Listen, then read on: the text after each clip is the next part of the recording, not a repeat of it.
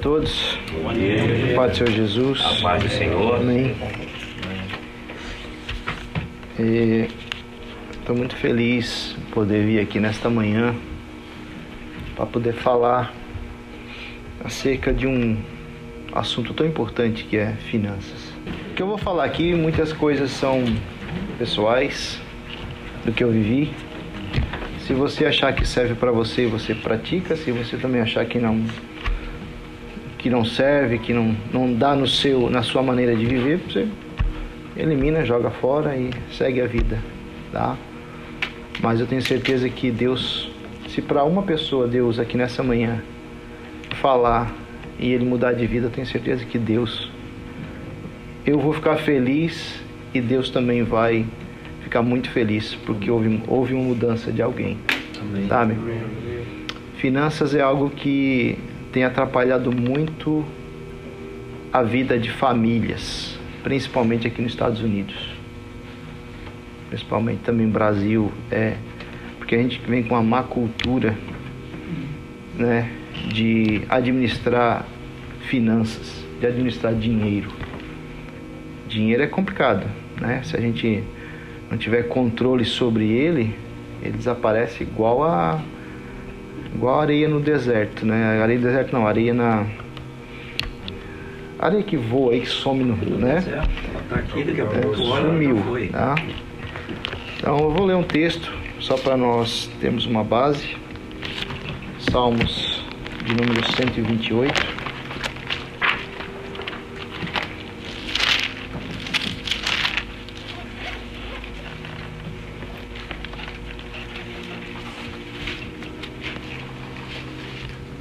Salmos de número 128.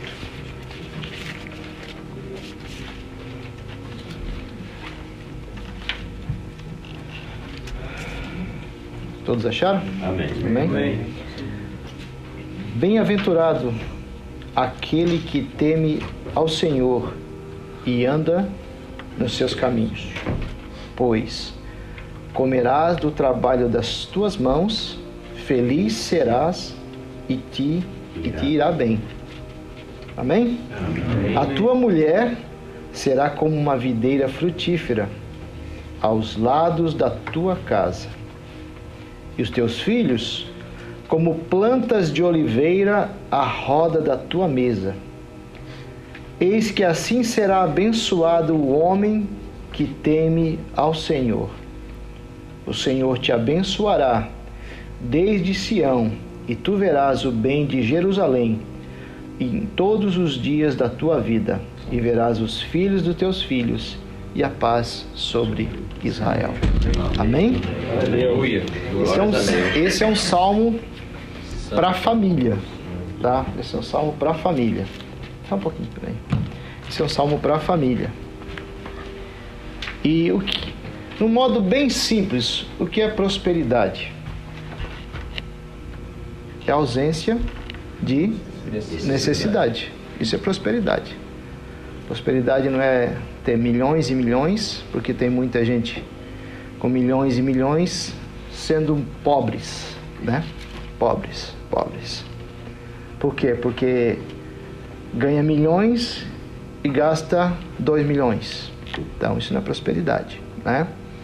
Então prosperidade é a ausência de necessidade, tá? Pouco se ensina a respeito deste assunto.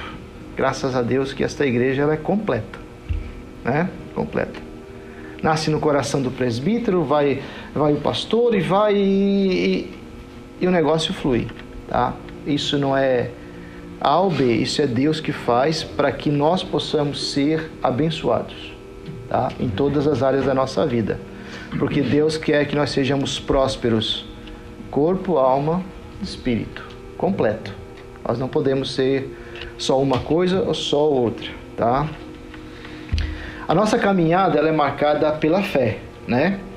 Nós somos marcados pela fé. O cristão vive pela fé. Mas a, as finanças ela é marcada pelo equilíbrio, tá? Guarda isso. Finanças é guardada pelo equilíbrio. Nós temos que ser equilibrados quando falamos de finanças, Tá? Palavra vai fazer com que eu e você sejamos prósperos em tudo. Tá? Porque na nossa, por que, que eu falei que que a vida é marcada de equilíbrio, finanças é marcada de um equilíbrio? Porque eu não posso só dedicar minha vida inteira a trabalhar. Eu não posso dedicar minha vida inteira na igreja. Eu também não posso dedicar minha vida inteira só para a família. Existe um balanço. Jesus, a vida de Jesus, o que ele pregou a vida inteira foi o quê? Equilíbrio. Um equilíbrio. Nós necessitamos ter equilíbrio na nossa vida. Equilíbrio, isso vai fazer a grande diferença. Porque a balança, quando ela está aqui, tá certinho. Se ela começa a ficar assim, algo tá, algo tá errado. Tem um peso acima do outro. Em um peso, quando está acima do outro, nós não vamos poder suportar. Quando esse peso está maior, tá? Hoje nós convivemos com a com a ideia que o mundo é dos espertos, não é? Hoje nós convivemos, nós crescemos ouvindo essa cultura que o mundo é dos espertos e de tirar vantagem. Tira vantagem. Ou não, se eu puder ir lá no Eduardo lá, eu vou, né? Roubar lá um cincão dele lá, né? Então nós, o mundo hoje, as pessoas crescem, os filhos nossos crescem com essa com, e- com esse dizer do mundo que nós temos que tirar vantagem um do outro. Mas o que que diz no Salmo primeiro? Né? Bem-aventurado um homem que não anda segundo o conselho dos ímpios, nem se detém nos caminhos dos pecadores, nem se assenta nas- na roda dos escarnecedores. Mas o seu prazer está onde? Na lei do Senhor, e nela ele medita quê? De dia e de noite. E ele será como árvore plantada junto a ribeiros de águas. E assim vai, as folhas não secam, né? E dará seu fruto na estação certa. Isso, isso é um princípio. Isso é um princípio de um homem de Deus. Provérbios 12, 22. Provérbios é o. Se vocês nunca leram Provérbios, leem Provérbios, tá? Provérbios é tremendo para falar sobre. Eu fui. Muitos muitas pesquisas e tudo. Sabe quantos fa- falam nessas pesquisas que versículos bíblicos que falam só de dinheiro, de dinheiro na Bíblia? Mais uns 2.300 e tantos versículos que fala só sobre dinheiro. Por que, que a Bíblia fala de dinheiro? Porque, porque o dinheiro, principalmente nos nossos dias de hoje, é uma grande causa da, de, de guerras no matrimônio, né? Isso causa muita briga. Por quê? Porque eu passei por isso. Teve etapas na minha vida que o, o dinheiro era tão, tão fraco, tão fraco, tão fraco que isso estava causando um problema. E eu creio que talvez se alguém aqui está passando por este problema financeiro, tá? Vamos ter alguns conselhos para que você possa vencer essa dificuldade, tá bom? Provérbios 12, 22 fala assim: Os lábios mentirosos são abomináveis ao Senhor, mas os que agem fielmente são o seu deleite. O que aconteceu quando é, os, os apóstolos foram escolher pessoas para estarem trabalhando em prol daquele projeto, em prol do reino, em prol da igreja na época. Ele foi buscar homens íntegros, né? Homens que eram cheios do Espírito Santo, homens íntegros, homens de boa reputação. Nós, como obreiros, como líderes da nossa casa, nós temos que exercer a boa reputação. Esse é o principal. Eu posso dizer, eu, eu nos meus 23 anos, 22 de, de companhia que eu tenho, eu nunca fiquei devendo um centavo para ninguém. Não devo. Eu já passei, não passei fome, mas eu ia trabalhar, pagava todo mundo, não sobrava nada, chegava em casa, pedia dinheiro para Fabiana, que ela, na época ela trabalhava também, me dava para botar gasolina. E a vida continua. Mas eu não devia um centavo para empregado, para ninguém. Eu sempre paguei minhas dívidas. Tá? Então a gente, a integridade, ela é um algo que é construída ao longo da nossa vida. Integridade, tá? Caráter, Então a boa reputação, ela vai valer muito para nós nos nossos dias. A boa reputação. Se fala muito de dízimo, né? Hoje a gente mais vê nas igrejas é estudos para ensinar as pessoas a dizimar. É importante? Sim. Mas também é muito importante ensinar a igreja como administrar o seu 90%. Porque o seu 90% direcionado por Deus, ele torna 300%. Tá? O crente passa por deserto. O dizimista passa por deserto. Passa, né? Tá? Passa por muito deserto. Mas o meu comportamento vai, ele que vai me dizer quanto tempo eu vou ficar nesse deserto. Mas tem deserto que vai te prosperar, tem lugares, tem lugares que mesmo no deserto você vai ser próspero se ouvir a voz de Deus. O que aconteceu com Isaac? Isaac queria voltar para trás. Queria seguir os mesmos caminhos do seu pai. Ah, meu pai foi para o Egito, eu também vou. Deus falou para ele: Não, fica aqui. Fica aqui, que aqui eu vou ordenar a bênção sobre a sua vida. Onde, já, onde, onde Isaac ia, a bênção seguia ele. Casava, ele cavava um poço aqui. Aí vinha o não, esse, esse, esse lugar é meu, essa terra aqui é minha, esse poço é meu. Não, entulhava de novo. Isaac ia para frente. A bênção ia seguindo Jacó. A água seguia Jacó. Ei, tu acha que se você estiver na presença de Deus, algo não vai acontecer na tua vida? Vai sim. Porque onde ele ia, as bênçãos seguiam ele. Um poço lá, um poço aqui, um poço lá. Será que, que no deserto todo tinha água? Não. Onde Jacó ia, e a presença do Senhor com ele, porque obedeceu a voz de Deus. Quando você der ouvido o que é falado, o que é pregado, pode ter certeza que você vai ser próspero, tá? Prosperidade eu já falei, é ausência de necessidade, tá? Ausência de necessidade. E Deus ele quer que nós sejamos prósperos. Por isso que a Bíblia é cheia de versículos que, no, que nos ensina e quer que sejamos prósperos. Em 3 de João, no capítulo 1, do versículo 2, fala assim, ó, Amado, peço a Deus que prosperes em tudo, tenha saúde, assim como a tua alma. Tá? Seja, tenha prosperidade. Ricos, infelizes, Pessoas que são obrigadas a comprar para ser feliz. Então, é isso que acontece. E eu vou falar aqui sobre isso, sobre a esposa também, tá? Para a gente poder trabalhar nessa área de administração.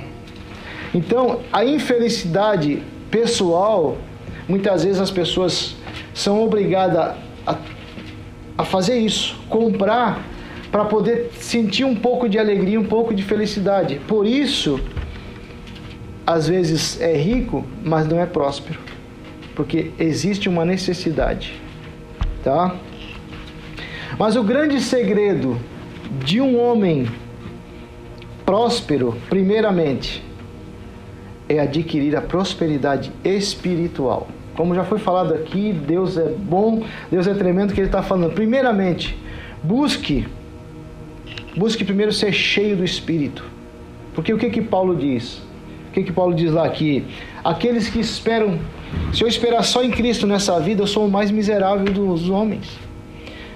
Eu posso nessa vida ser só um dizimista, a, a palavra do Senhor vai se cumprir, porque eu estou sendo dizimista, eu vou ser uma pessoa rica, ter dinheiro, mas e a minha, e a minha vida espiritual, a minha vida conjugal, o meu relacionamento?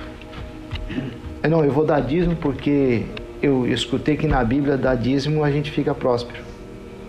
E pode acontecer, Deus prospera. Tantas pessoas, não tem, pastor? Pessoas que não vão na igreja, mas são dizimistas? Tem. Tem?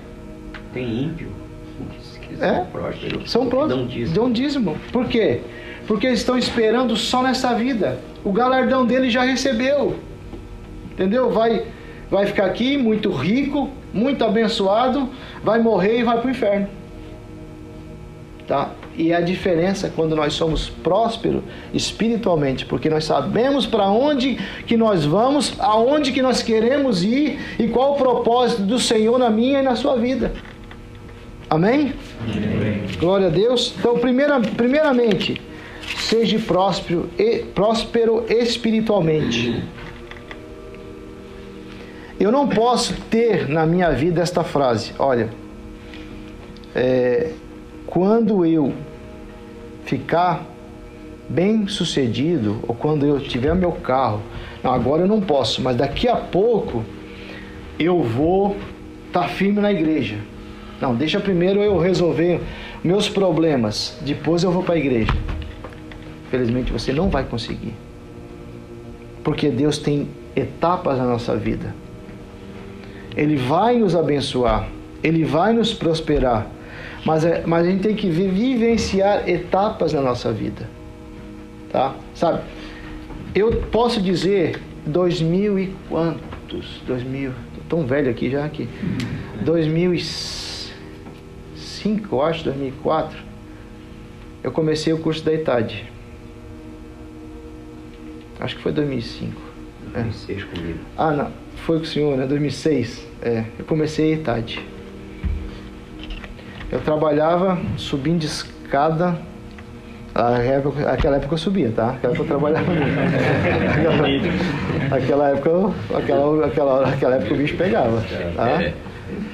Aquela época, e eu saía, muitas vezes eu ia todo sujo para aula. Não tinha tempo de passar em casa, tomar banho, nada. Eu ia do jeito que eu tava. Eu saía de casa 5 e meia da manhã para pegar os meninos morava tudo longe, um, até Langley Park eu pegava gente. E eu chegava em casa, terminava o que? 11 e meia, meia-noite. Eu saía de casa às 6, 5 e meia da manhã e chegava meia-noite em casa. Mas eu era feliz. Minha vida financeira, comia, comia o pão hoje, amanhã comia o saco do pão. Né? Mas eu sempre escutei uma promessa. Agora isso é, é de é cada um.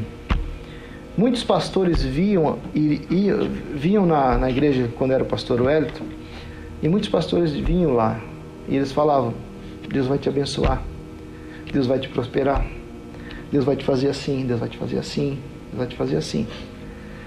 E às vezes eu pensava assim: como que vai acontecer isso? Como que vai acontecer isso? Mas Deus é fiel. Tá?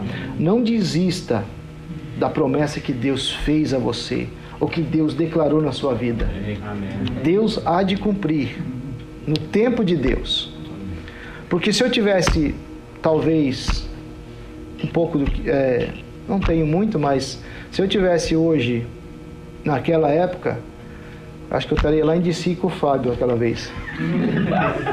é? Sabe? Então, existe o tempo de Deus. Sabe? Nós, nós, nós temos que estar preparados para receber as coisas de Deus. Entenda uma coisa, gente. Você tem que estar preparado para receber o que Deus tem preparado para nós. Amém. Amém? Então, eu vou falar também de. Vou, mais à frente, eu vou falar sobre a gente ter muita pressa nas coisas. Tá? A gente querer as coisas que aconteçam hoje. Não. Existe um tempo para Deus. E nós temos que estar, a nossa vida tem que estar preparada para receber. Ah, mas o rico está lá. Esquece o rico. Olhe a sua vida. Salmos fala para a gente não olhar o que o rico tem. Olhe para você. Como que está a sua vida?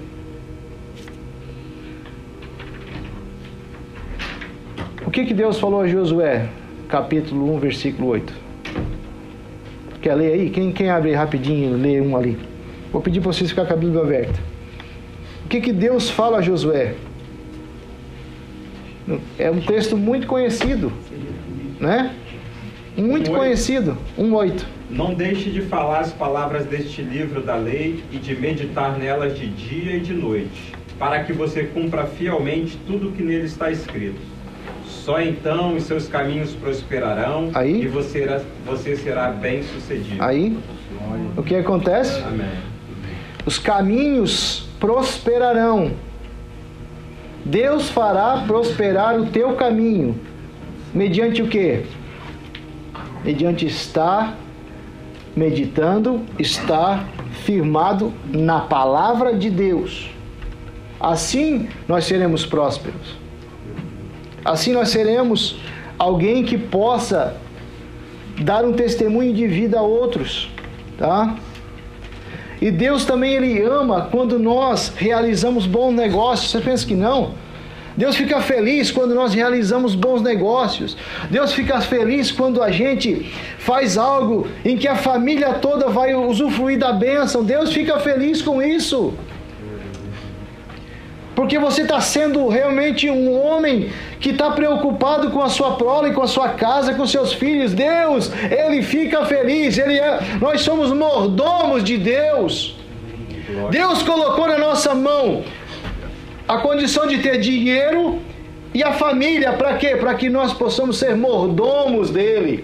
Isso tudo é de Deus, não é, não é, não é tu que conseguiu, não é você que, ah, não, eu, eu sou muito inteligente, por isso que eu ganho dinheiro. Não. Se não for a misericórdia de Deus, nós não somos nada. Tem que correr, né, gente? Até que hora, família? Não. Obedecer. Ah. A hora que vocês, a hora que vocês encheu o saco, vocês falam, já, deu, acabou. Salmos 35, 37, 35, 27 fala assim, ó. Cantem e alegrem-se os que amam a minha justiça, e digam continuamente: O Senhor seja engrandecido, o qual ama a prosperidade do seu servo. Deus ama que nós sejamos prósperos. Deus tem prazer em ver o seu filho, os seus filhos prósperos. Deus tem prazer nisso. Por isso que nós temos 2.350 passagens na Bíblia que falam justamente sobre isso, prosperidade. A prosperidade é algo que Deus quer, é algo que Deus quer de nós, almeja sobre nós. Prosperidade financeira é ter uma situação financeira superior às suas necessidades, tá? Ou seja, você ganha, você ganha mais e gasta menos. Isso é prosperidade. Você ganha mais e gasta menos.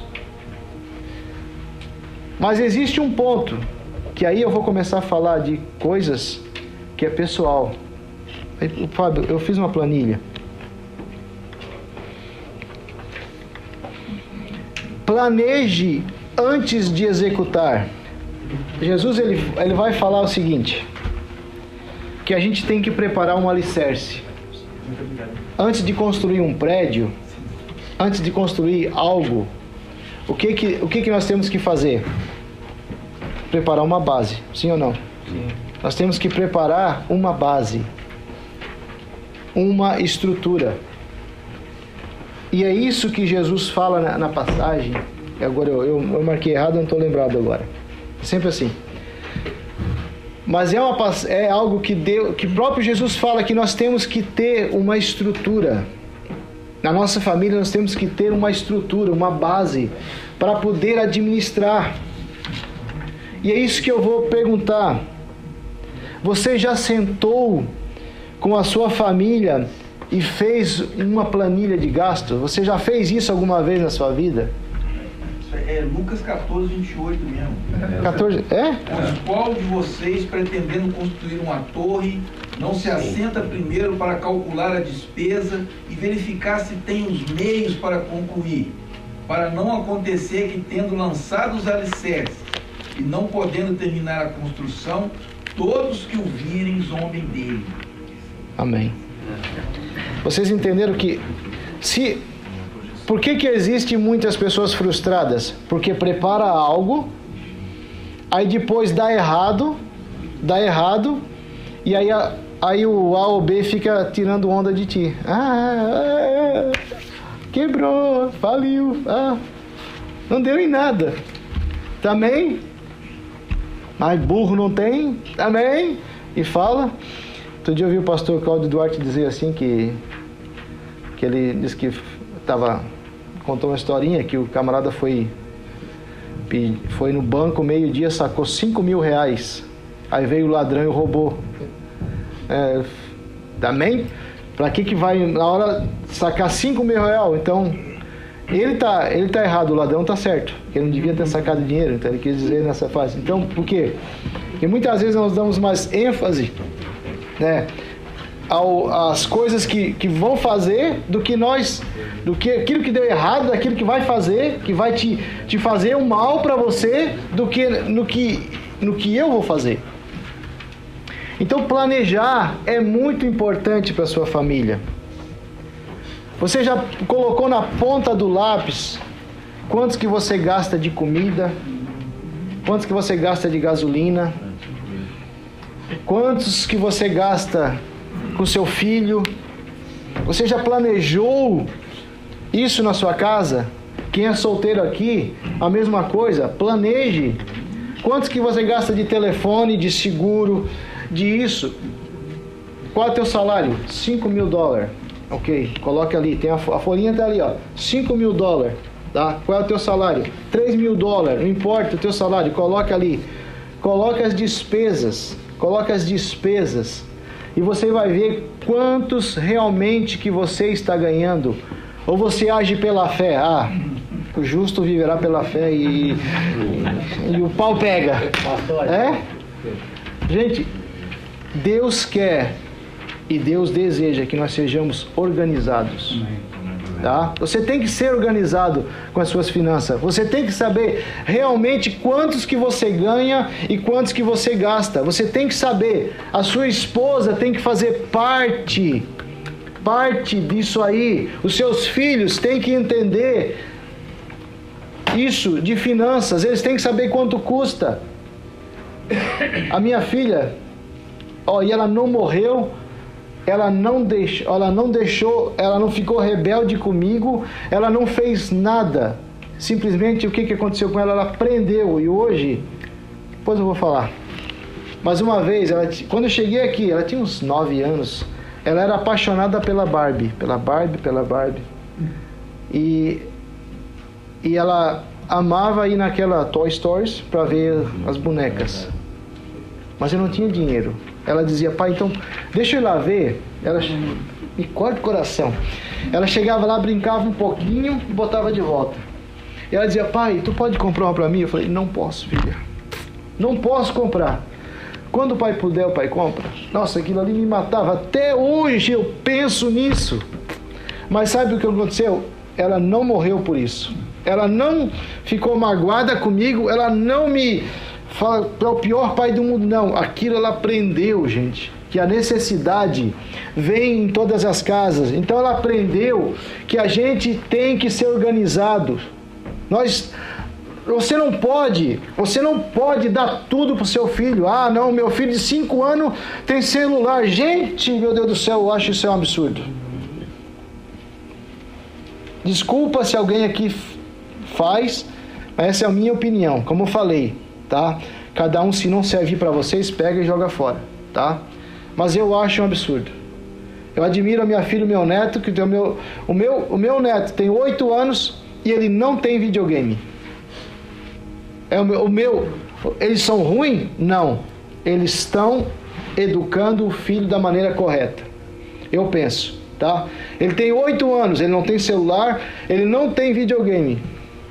O que que o Adailto faz com o menino? Tu já leu hoje? Tu já leu o livro de hoje? O que, que tu aprendeu hoje na escola? Isso aí não vai matar ninguém, gente. Tá? É os pais que matam o filho. Você tem que aprender a exercer o papel de pai, de líder, de profeta na sua casa. Tá? Quem planeja com cuidado tem fartura. Mas o apressado acaba passando necessidade. Provérbios 21, 5. Amém? O que é a miopia? É uma doença que a gente não vê longe. Sim ou não? Sim? Ela é caracterizada pela má visão à distância. Quem não possui um orçamento não consegue ver de forma clara gastos futuros. Quem não possui um orçamento familiar não consegue ver. Quem não tem um orçamento exato, correto, conduz a decisões míopes, conduz a decisões futuras erradas. Se você não tem orçamento, sabe o que, que vem na sua mente? Gastar. Gastar.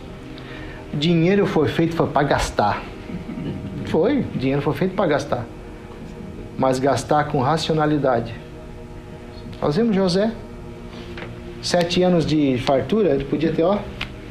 Cia do cajado, vão torrar tudo aí, fazer festa todo dia. Quem não tem,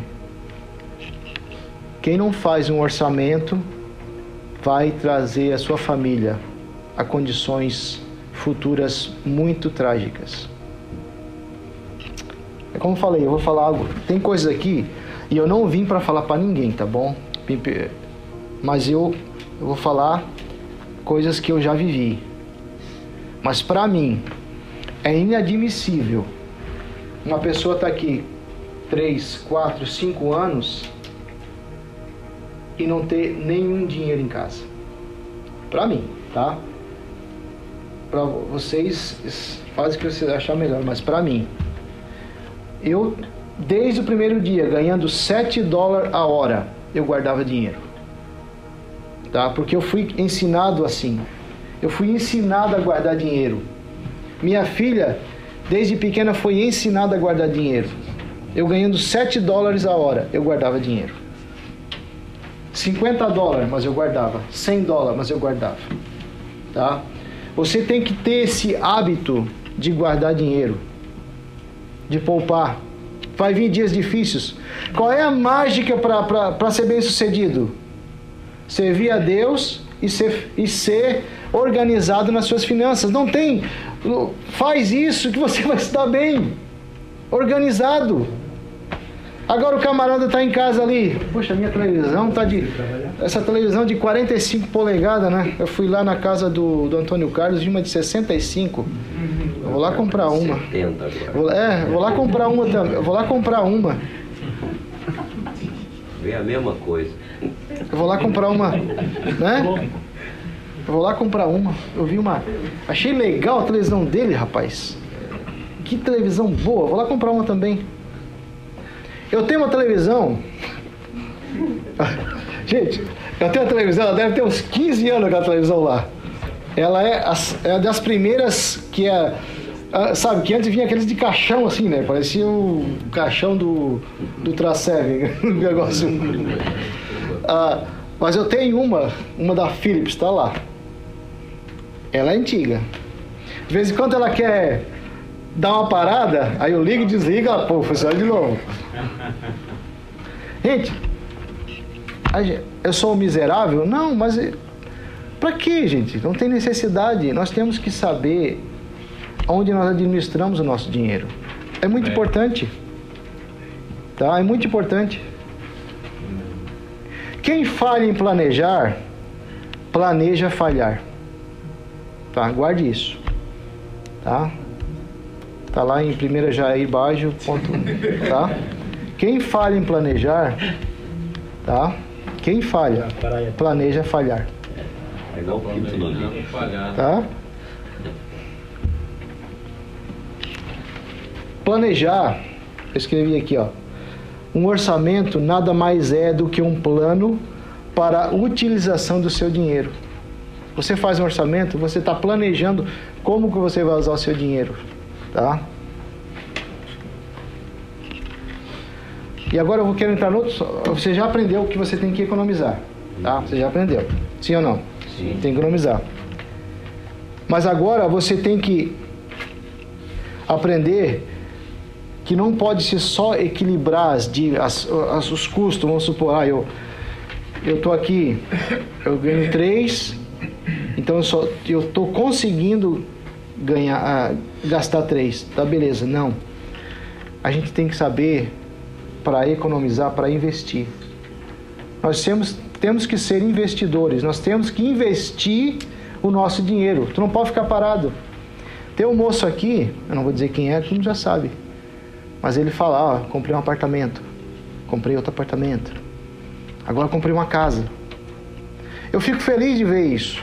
Quando a pessoa ela tem essa habilidade, essa habilidade, entendeu? E querer vontade, querer ter esse desejo de adquirir as coisas. É importante, gente. É muito importante nós temos o desejo de, de vencer, de adquirir. Eu, esses dias eu estava vendo um filme e o aí tava o professor assim, né? Aquelas universidades americanas tem aqueles aquelas aqueles filmes que tem aquelas cadeiras tudo em cima. O professor estava aqui embaixo e ele estava falando sobre sobre justamente isso, o desejo de crescer, a vontade de crescer. Aí ele perguntou para um, um rapaz: Por que, que você é o número um, o tenista número um de todos os colégios dos Estados Unidos? Daí ele falou: Ah, porque a melhor maconha eram os tenistas que fumavam. É? E. E tu parou nisso? Não. Quando eu fui para lá, eu vi que eu era bom. Ah. E o que aconteceu? Eu comecei a ganhar. Eu, eu vi que eu era bom e eu comecei a me empenhar mais. Eu comecei a, a gostar do que eu estava fazendo. Eu vi que eu era bom, que eu era um bom tenista. Ele falou, ok. Aí ele perguntou para a moça: Aqui nessa sala tem uma mulher que ela vai ser uma grande escritora. Ele foi falando, foi falando. Daí um ou dois se achavam que era o bom. Aí ele chegou para a moça e falou assim: Por que, que você é uma grande escritora? Ela falou: Não sei. Conte um pouco da sua vida. Ah, o meu pai, ele é um trabalhador comum, trabalha numa fábrica. E a sua mãe? Ela é alcoólatra. E o que, que isso te motivou a ser uma grande escritora? Ela falou: A vontade de vencer. Nós viemos para esse país eu sei que tem gente que veio com a mentalidade assim, eu vou viver lá. Só os, os militares aqui que têm uma vida mais tranquila, então vieram para cá, né? Para ter uma vida tranquila, porque já são aposentados, é diferente. Mas eu, eu cada um de nós aqui veio para cá para vencer. Eu vim para vencer.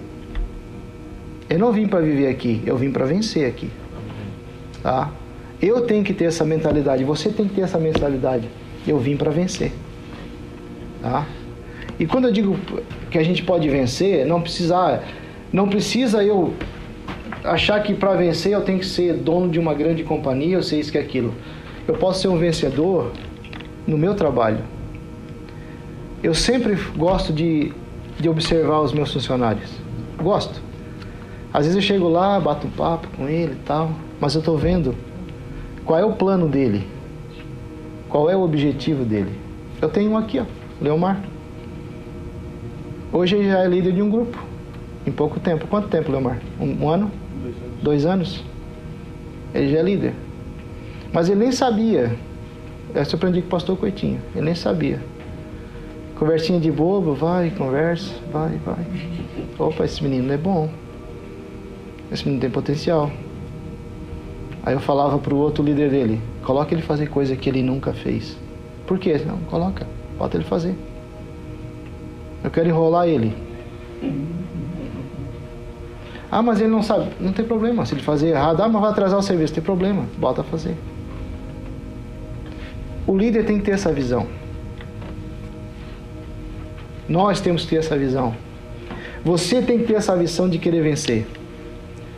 Agora eu já tenho um funcionário que está lá comigo há 8, 10 anos e ele não passa daquilo ali ele continua o mesmo. Se colocar aquele rodapé, é só aquilo que ele sabe fazer. Faz com excelência aquele rodapé ali, tá? Faz com excelência, mas ele não consegue crescer. Aí, vai de, aí depende qual é a sua visão de crescimento. Se você quer ser uma pessoa bem-sucedida, você tem que desejar isso, que não, eu quero ser bem-sucedido. Eu quero crescer. Estipule como meta na sua vida nesse país.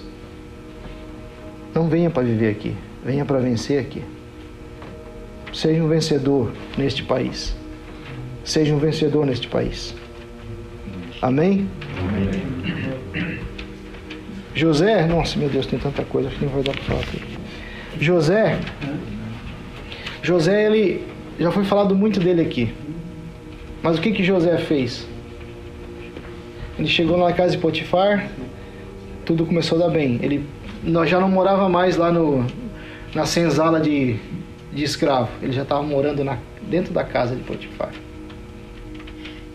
Controlando tudo. Tudo dando certo para ele. E para fechar o chave de ouro, a mulher começou a dar em cima dele, a mulher do, a mulher do chefe. Talvez para muitos seria a chave de ouro. Agora pega a mulher, eles vão separar, divide metade de cada, eu vou ficar rico com a mulher. Né? Isso seria a mente de muitos. Mas a mente de um servo de Deus, eu tenho limites aonde que eu chego. Eu tenho caráter. Eu sou cristão. Aonde você for, leve o nome de Deus. Ah, foi preso? Foi. Mas pode ter certeza que tem projeto maior para a sua vida. Tem planos para a sua vida. Onde você for, leva o nome de Deus. Como o Fábio falou naquele áudio. Como que alguém pode fazer uma cadeia prosperar? A cadeia era próspera. Porque Deus era com José. Mas isso são preparos na nossa vida.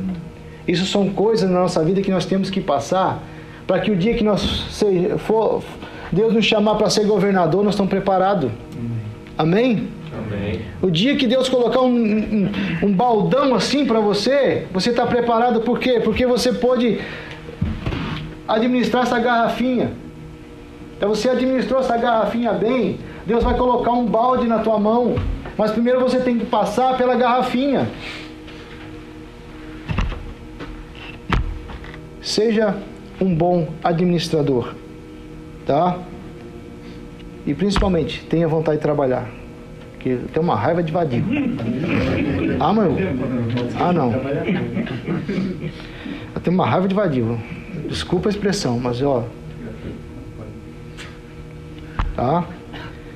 Provérbios 30, 25 fala assim: ó, As formigas são um povo impotente, todavia no verão preparam a sua comida. As formigas trabalham. Por que, que lá em Provérbio, por que, que Deus usa provérbio para falar assim: ó, ó, a formiga trabalha preguiçoso, vai trabalhar. Gente, o homem tem que ser o, o homem da casa. Você analisa suas finanças. Ah, mas está faltando. O que, que eu posso fazer? Posso fazer mais horas? Né? Oh, posso trabalhar uma hora, duas horas a mais, uma vez na semana, duas vezes na semana? Trabalhe. Você administra a sua casa. Pensem em prosperar, em crescer. O trabalho não mata ninguém, o trabalho dignifica a pessoa. Tá? Amém.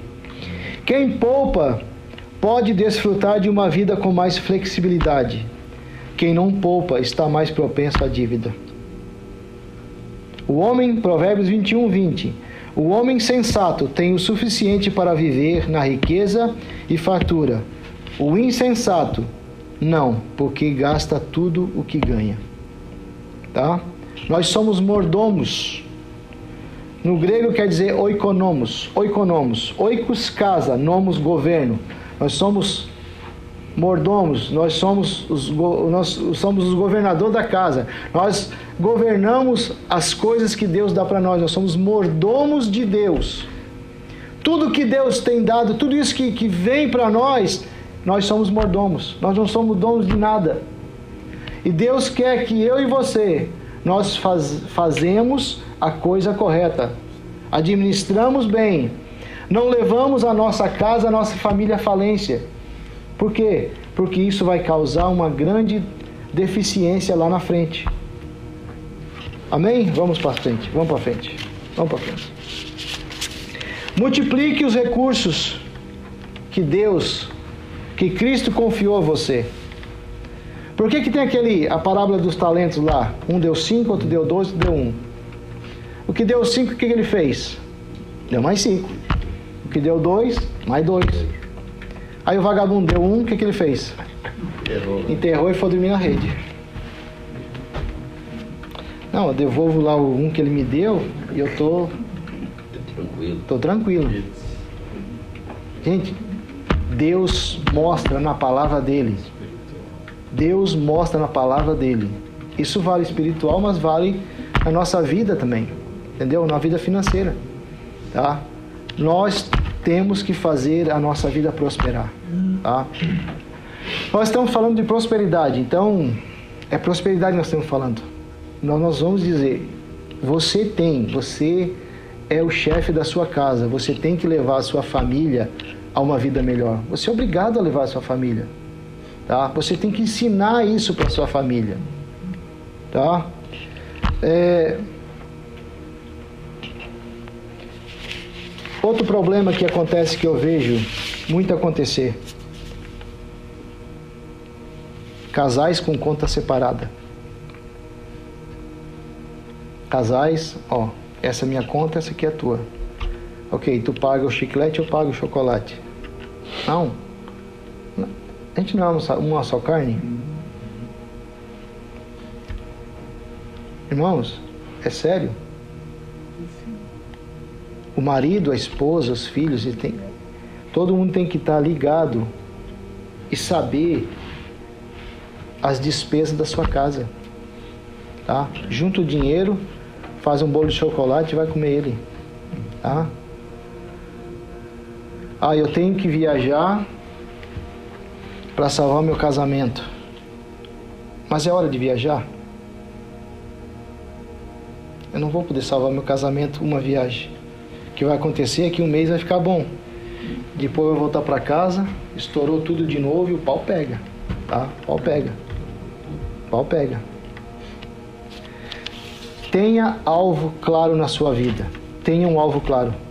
Defina um plano para a sua vida. Primeira coisa que eu vou perguntar, não precisa você responder. Você veio para cá para morar aqui ou voltar para o Brasil? Primeira coisa. Qual é a sua finalidade? Não, eu quero viver, morar aqui uns 10 anos. Então, tem um alvo. Primeira coisa que eu tenho que fazer: compre uma casa para você no Brasil, tá? Porque quem está aqui legal, nós estamos aqui, a maioria está ilegal aqui, nunca sabe o dia de amanhã. Pode se meter num rolo ali e a migração pegar e tu para lá. E aí? Vai chegar no Brasil como? Vai morar onde? Na casa da sogra? Casa da mãe? Eu tive isso aí. Eu conversei com a minha esposa quando nós chegamos aqui. Ó, nós vamos comprar um apartamento, tá? Vamos comprar um apartamento, vamos pagar, porque se algo acontecer, tá? se algo acontecer, a gente chega lá tem onde enfiar a cabeça, tá? Tenha esta mentalidade. Você não pode, porque Gente, você que está aqui há 5, 6 anos, 10 anos, é um choque de realidade quando você voltar para o Brasil. Tá? É um choque de realidade. Imagina você voltar lá, primeira coisa que vai acontecer, o casamento, o casamento vai acabar. Por quê? Vai existir um choque de realidade. A finança não vai, não vai, não vai estar no nível que estava aqui. Pô, imagina você tá trabalhando aqui, ganhando seu dinheiro, é deportado, chega no Brasil e aí não tem mais dinheiro. Qual é o salário no Brasil? R$ 1.300. O que que faz? Então tem um foco. O que que você quer? Ah, eu quero morar nos Estados Unidos. Ok. Eu quero morar no Brasil. Mas antes de tudo, prepare o teu, o teu cantinho lá no Brasil. Isso eu fiz para mim, tá bom? Prepare.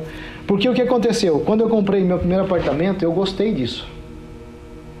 Eu gostei de ter comprado apartamento. E aí eu fui, batalhei, batalhei para comprar o segundo. E a gente acaba gostando, sabe por quê? Porque isso é bom. Deus gosta disso. É um investimento para nós. Isso é bom. E da realização. Da, sim, são realizações pessoais. Você fica feliz. Tá? Você fica feliz. Então você decidiu morar aqui. Agora já tem sua casinha no Brasil. Então o que, que você vai fazer? vai guardar um dinheiro e vai investir, tentar comprar aqui. Imigrante sem documento pode comprar casa? Pode, tá? Pode. Pode comprar casa. Pode comprar casa, tá? Você entende como é que forma um crédito aqui? A grande maioria entende, penso eu. Você entende o que tem que fazer para como que faz para comprar uma casa aqui? Vocês entendem isso? Você sabe que tem que ter um crédito E para ter um crédito, você que tem que ter cartão de crédito, mas você tem que ser, ser responsável e não usar o cartão de crédito à toa. Tá? Mas você tem que ter, abrir um, um cartão de crédito e, e criar um crédito para você. Porque aqui se compra casa também pelo teu nível de crédito, teu score, teu nível de crédito, tá? Você tem que entender essas coisas, tá? Então, você tem que O histórico de crédito que eles História, falam. histórico a de crédito. da- É. É o SPC do Brasil, tá bom? É o SPC, tá? Então o que, que você faz? Você tem que entender que para comprar uma casa você tem que ter dinheiro no banco, não é embaixo do colchão. Ah, tem que estar no banco. Você tem que provar para o banco que você tem dinheiro. É assim que funciona. Então você tem que saber disso, tá? Você montou. Você sabe que o imigrante não pode ter o mesmo juro do que uma pessoa que é legal? Geralmente o juro do imigrante é 7% e exige que a pessoa que quer comprar, que sem, não tem documento, tenha mais ou menos, tem que ser 20% de entrada. Então, se você comprar uma casa de 500, você tem que ter 100 mil mais os custos, tem que ser 150 mil na sua conta para poder comprar uma casa. Então você tem que começar a planejar. Se você quer isso, você tem que entender como que funcionam as leis aqui. Você vai comprar um carro novo, vocês vão lá e sabem o que estão comprando ou só o cara vai falando e tu diz yes, yes, yes, yes, yes. Aí compra dois em um. Tá? Tá? Você sabe quanto de juro você paga sem documento, tá? A média que a galera que paga, que eu sei porque eu tem pessoa que trabalha comigo e se enterrou nisso, porque eu falei para não comprar e comprou e se enterrou. 17% de juro. Até mais. A gente paga 24. 24%. Você- você já- Vocês estão entendendo isso? Vocês estão entendendo? Qual a necessidade de comprar um carro novo? Trabalhe, guarde, compre um carrinho mais ou menos. Entendeu? O financiamento de carro é roubo, gente. Sim. É roubo, tá? É roubo. Mas o pastor tem um carrão, vou comprar um. Eu falo pra Então vocês, ficou 12 anos para comprar. né? eu falo pra vocês, eu posso comprar um carro, eu posso comprar um carro, mas eu faço, sabe o que que eu faço? Em dois anos eu quito ele, tá? Eu quito o carro, porque eu também vou pagar juros absurdos e eu não quero pagar juros absurdos. Então você tem que entender, você sabe que na hora que você ali comprou o carro, é 30 mil, tá? Aí vai lá para o financeiro, tá? Chega lá no financeiro, a mulher começa assim, o cara começa assim, ó, que tem uma garantia de, de um pneu, yes, 3 mil, tá? Ah, uma garantia do yes, entendeu? E vai dizer, quando a tua dívida é de 30 passa para 50, você tem que entender isso. Eu, sabe o que, que eu acho estranho? Muita gente eu converso. A minha cunhada tá lá enterrada com um carro financiado porque não me escutou. Que tu, quanto é que é a tua prestação? Quanto é que, o, o- o- como tu fez o carro? Não, eu, eu comprei porque era 400 por mês. E quanto pagou? Não sei. Gente, vocês têm que. Ó, isso é importante que eu tô falando. Vocês têm que entender. Porque vendedor de carro é vagabundo igual no Brasil. Tá? Tô falando sério. Vendedor de carro é vagabundo igual no Brasil. Eles não estão nem pra ti, eles querem ganhar a comissão deles. E o cara que está lá no financeiro aprovando, ele quer ganhar a comissão dele também, porque ele, se ele vender uma, uma, uma garantia de óleo, ele vai ganhar comissão. Se ele vender uma garantia da, do risco da pintura, tá? Tu nunca vai usar, usufruir daquilo ali, ele vai ganhar comissão. Então tem que saber, tá? Não é, Jackson? Não é assim? Então você tem que saber, ó, você que vai comprar um carro que não tem experiência, fale com alguém, tá? Fale com alguém. Isso, ó, isso eu tô falando porque já aconteceu comigo. Meu primeiro carro foi Yes, tá? Yes, Yes, tá? E me ralei no Yes, tá bom? Pode ganhar o carro por 50 dólares, viu? Tá bom, gente? E a questão de aposentadoria? Se a pessoa quer morar aqui, ela futuramente ela vai ter que ter uma, uma maneira de se É, tu tem que ser legal, tem que ser legal. Então o ilegal não pode pensar em viver Tem, tem uma tal de seguro de, de, de vida, né? Que dá uns direitos. Aí a esposa do Gregory, ela, ela estudou isso aí, ela pode ajudar. Essa área eu não sei porque eu não quis, eu não quis para mim, entendeu? Eu não quis nada de seguro de vida para mim. Vai que a minha mulher me mata e depois. Né? entendeu?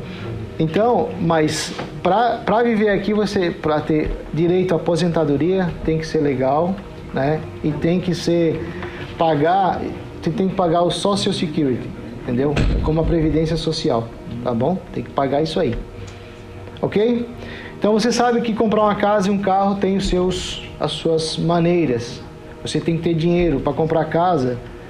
Você tem que saber que juro que você vai pagar, eu perdi uma casa. 11 horas, meu Deus, deixa para lá. Você que tem empresa, quero falar um pouco de quem tem empresa também. Você planeja, planeja os seus gastos como empresa? Você sabe quantos que você gasta na sua empresa? Tá? Você é organizado nas, na, nos detalhes da sua empresa? Você tem, você sabe, você tem uma pasta para cada funcionário? Você sabe o dia que ele entrou? Você sabe o primeiro salário que você pagou para ele? Você é organizado nisso? Você sabe tudo do seu funcionário? Eu, eu, eu, eu não sei se é porque, mas eu sei, eu sei a vida de cada um. Eu brincando, eu converso com todo mundo, eu sei. Se ele é crente, entendeu? Se ele é casado, se está na Guatemala, se está no Salvador, se está no Brasil. Eu sei, tem filho, não tem. Eu sei de todos eles. Porque vai ter dia, gente, que o patrão tem que saber o seguinte: vai ter dia que o funcionário está meio arrasado. Tá bom? Vai ter dia que o funcionário, ele, ele chega triste no trabalho. Se tu chegar para ele assim, senhor vagabundo, vai trabalhar aí, senta a lenha. Mas não sabe o que passou em casa. Então o patrão, além de ser patrão, ele tem que ser um pai, um psicólogo com seus funcionários. Por que isso? porque ele vai dar mais produção quando você trata bem. Tá? Eu trabalhei com, eu não diretamente com ele, mas eu vi, eu conversei até com o Fabinho essa semana, o tal do Anax. Tá? Trabalhei com ele muito tempo. Os funcionários dele, quando eles chegavam, eles faziam poeira onde não tinha. Porque ele era um, um, monstro. Então eles trabalhavam igual louco. Ele embarcava no carro, virava as costas, eles ó. Massa, a poeira baixava tudo de novo. Entendeu? Quando você tem bom relacionamento com seus empregados, você vai ter mais produtividade. Tá? Você tem que saber, conhecer um pouco dos seus empregados, a vida deles. Isso é muito bom. Todo patrão tem que ser um formador de líder. Tem que saber o potencial de cada um. Se um dia que você for patrão, tá? Você tem que conhecer o potencial de cada um. Tem um que é bom para fazer, fazer, vou falar na minha área, tá? Tem um que é bom para fazer gabinete, mas ele não é bom para para instalar uma porta.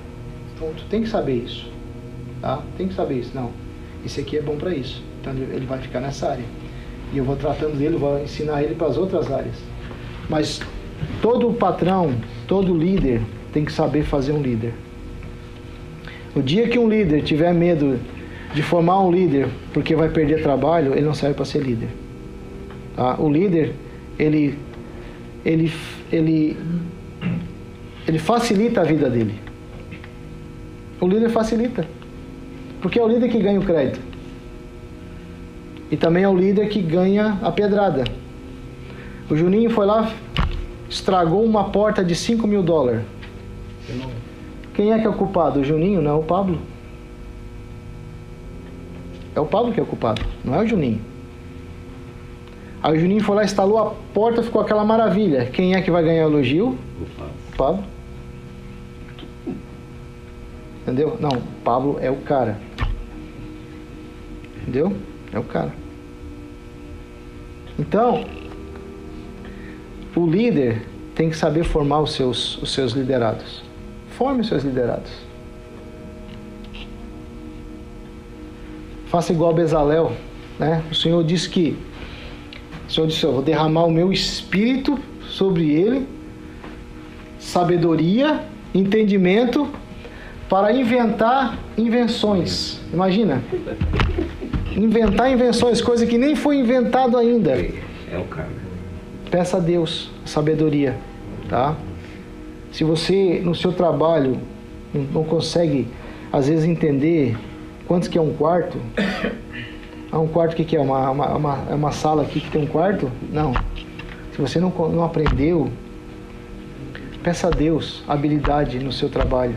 Aprendeu 3,16. É.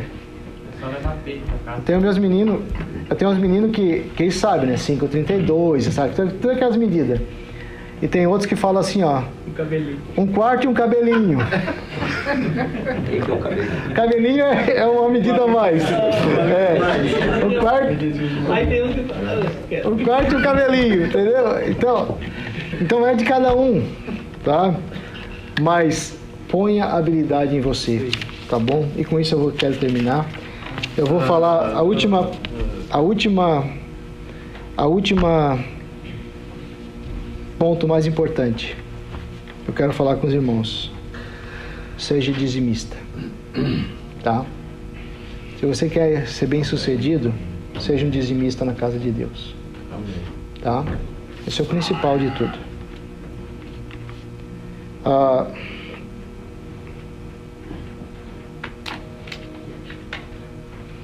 tem um texto aqui que fala que, lá em Êxodo 25, 1 ao, ca- 1 ao 4, né? Fala aos filhos de Israel que me tragam uma oferta alçada de todo homem cujo coração se mover voluntariamente, e dele tomareis a minha oferta.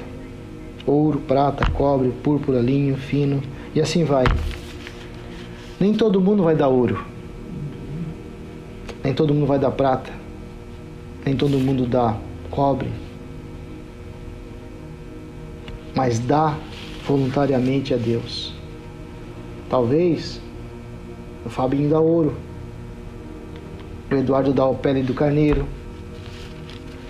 O Leandro dá o linho fino. Mas cada um dá voluntariamente. Feliz por estar dando a Deus. Eu, quando eu faço meu cheque de dízimo, eu sou muito feliz. Eu dou o meu dízimo porque eu sou grato a Deus. Gente, eu, eu sei de onde é que eu saí, gente. Um casamento totalmente arruinado, destruído. Cheguei nesse país, levou anos até, somente 14 anos até eu me endireitar bem. Tá? 14 anos. 14 anos, gente. Para ver prosperidade financeira na minha vida. Se você estiver preparado para aguentar tudo isso, amém. Entendeu? Mas nessa caminhada seja fiel a Ele. Eu tenho, eu tenho sementes que eu plantei lá nas Nações Unidas. Não sei se lembra, Eduardo, aquele batistério lá atrás, aquele negócio da multimídia lá. Foi eu que fiz em 2000 e não tinha dinheiro nenhum.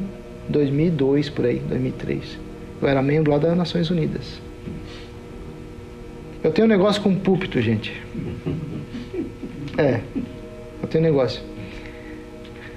Naquela igreja da, da Aspen Hill aí, da igreja americana, uma vez, um menino meu, o Jeca, todas as portas do gabinete ele furou errado.